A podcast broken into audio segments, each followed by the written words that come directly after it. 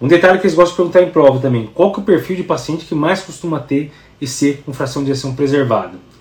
Então o perfil clássico é mulher idosa. Então é o perfil da dona Joana, né? 74 anos, geralmente mulher idosa é quem mais tem realmente ser com fração de ejeção preservada.